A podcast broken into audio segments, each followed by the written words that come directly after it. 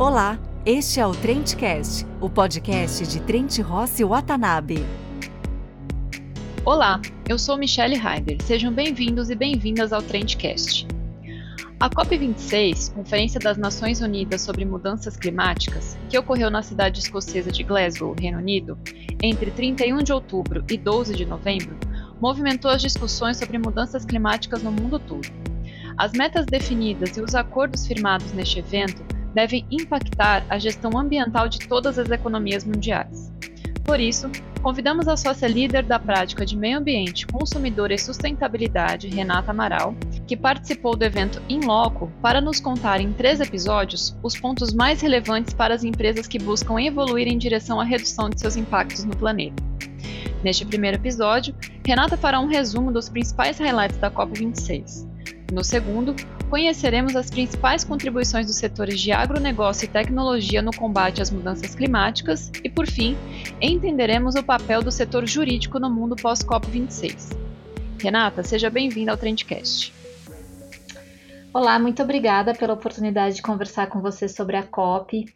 Então, a COP foi um grande evento. Né? As outras COPs já tinham normalmente participação do setor empresarial e de outros stakeholders, como indígenas, eh, grupos de jovens, mas dessa vez é, foi realmente impressionante. Né? Eram muitos CEOs, é, uma quantidade enorme de partes privadas participando, fazendo, é, trazendo seus compromissos, né, assim como os estados estavam trazendo e além disso, uma movimentação muito grande de grupos, é, de, de, de, todo tipo de manifestação da sociedade, é, também pressionando os negociadores para seguir com a implementação do Acordo de Paris, né? Porque a COP26 em Glasgow, ela foi o, o principal objetivo dela era trazer a implementação do que foi decidido e acordado em Paris. Então, era uma grande tarefa,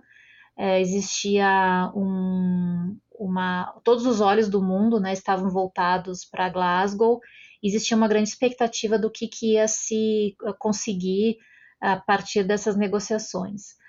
Um, e se conseguiu muita coisa. Né?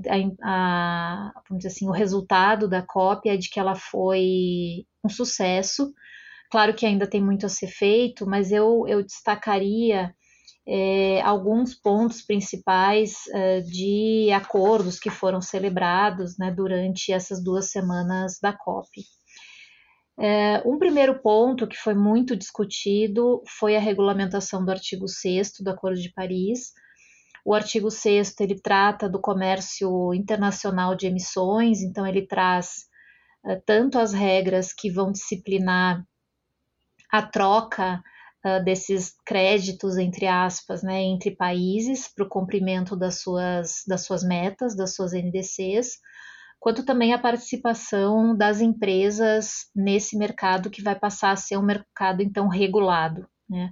Hoje nós temos um mercado, por exemplo, no Brasil, voluntário, uh, um mercado que não é regulado por nenhuma lei, nenhum tratado internacional.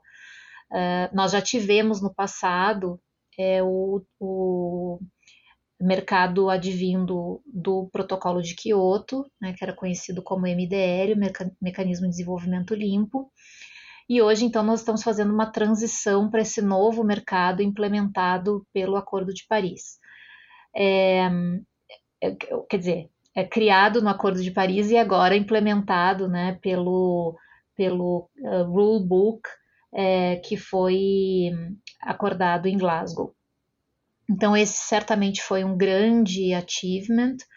É, Para aqueles que estão mais familiarizados, sabem que houve uma, um grande debate sobre alguns pontos, como a questão do acordo do ajuste correspondente, é, que era um tema é, de muito debate entre os países, inclusive o Brasil, é, que se colocava em alguns momentos resistente a esse, esse ajuste, mas isso acabou sendo definido e o ajuste correspondente, ou seja, a, obrigação de o um país que transfere é, créditos fazer o ajuste na sua meta para que esses créditos não sejam contados duas vezes, esse ajuste acabou então sendo efetivamente implementado.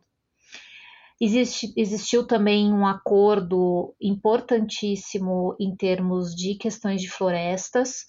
Um, é, as florestas, então, a, a, todo a, a, ideia né, é que, as que esse acordo traga um, uma, incentivos, inclusive financeiros, né, fundos de investimento e tudo mais, para recuperação e para que se deixe imediatamente né, de se desmatar. Uh, o Brasil é um acordo, é um país signatário é, e é um também país beneficiado né, por esse acordo, porque os países que têm cobertura florestal, como obviamente é o caso do Brasil, vão uh, muito provavelmente receber aportes investimentos, sejam públicos ou privados, é, para a implementação dessa declaração. Um, esse, esse acordo, essa declaração relacionada a florestas, é, hoje tem mais de 120 países signatários que cobrem uh, mais de 85%, praticamente 90% das florestas do mundo. Então, realmente é uma declaração extremamente importante. Um, um outro ponto foi o acordo que foi celebrado sobre a redução de metano, é, também foi um, um, tema que trouxe, inclusive, bastante surpresa para alguns, porque não, não se esperava que, por exemplo, países como o Brasil, onde há inclusive um acréscimo da emissão de metano, aceitassem é, assumir compromissos de redução de metano. É, houve então compromisso de redução de 30% é, dos níveis de metano até 2030.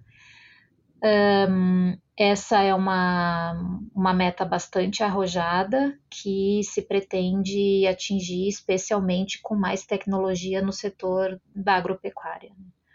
Uh, apesar de o Brasil ter um desafio aí pela frente para atender isso, nós também temos né, um desenvolvimento de tecnologia uh, muito grande em razão da atuação por muitos anos da Embrapa e tudo mais. Então, uh, temos confiança que também vamos conseguir fazer frente a essas a, essa essa nova esse novo desafio.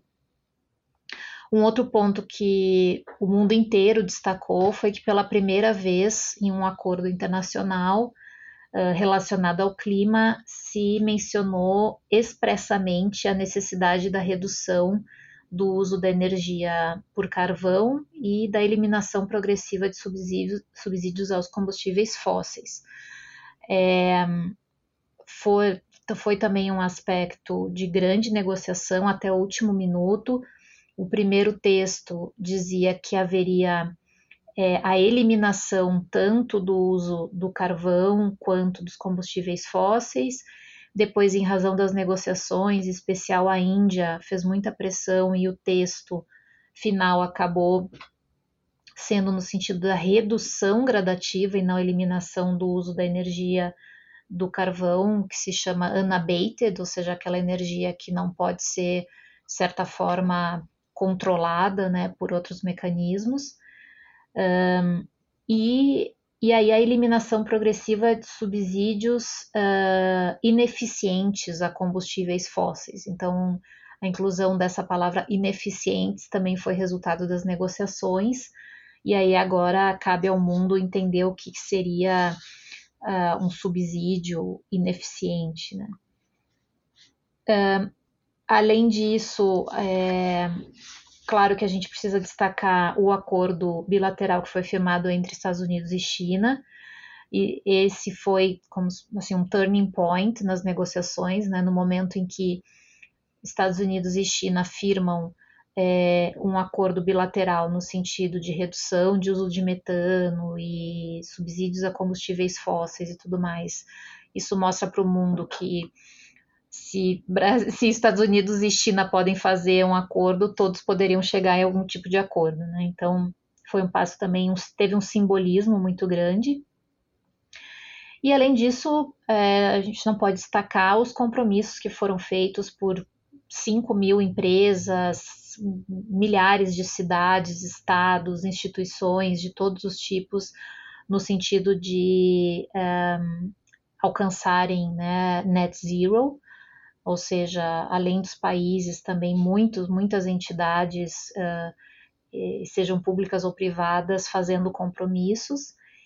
Um, e por fim, a transparência. Né? Se falou muito sobre transparência. Transparência é, vamos dizer assim, a coluna dorsal do Acordo de Paris, porque se não houver transparência, não tenho como saber uh, como que os países é, estão cumprindo com as suas metas. Então, foi estabelecido todo um processo uh, de monitoramento dessas de, do pro, progresso, né, é, do cumprimento das NDCs pelos países, e isso traz é, também uma, um avanço importantíssimo.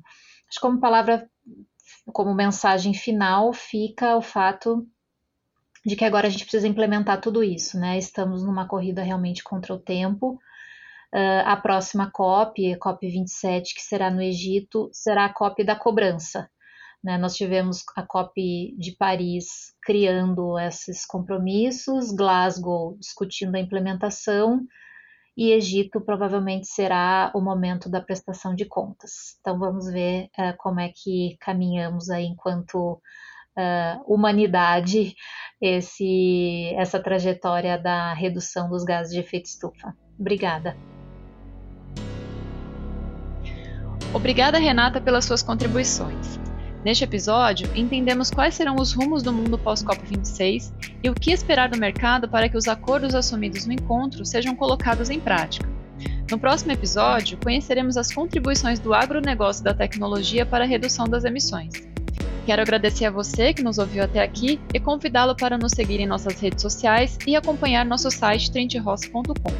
Tchau e até a próxima! Esse foi o Trendcast, o podcast do Trent Rossi Watanabe. Acompanhe na sua plataforma favorita de podcasts.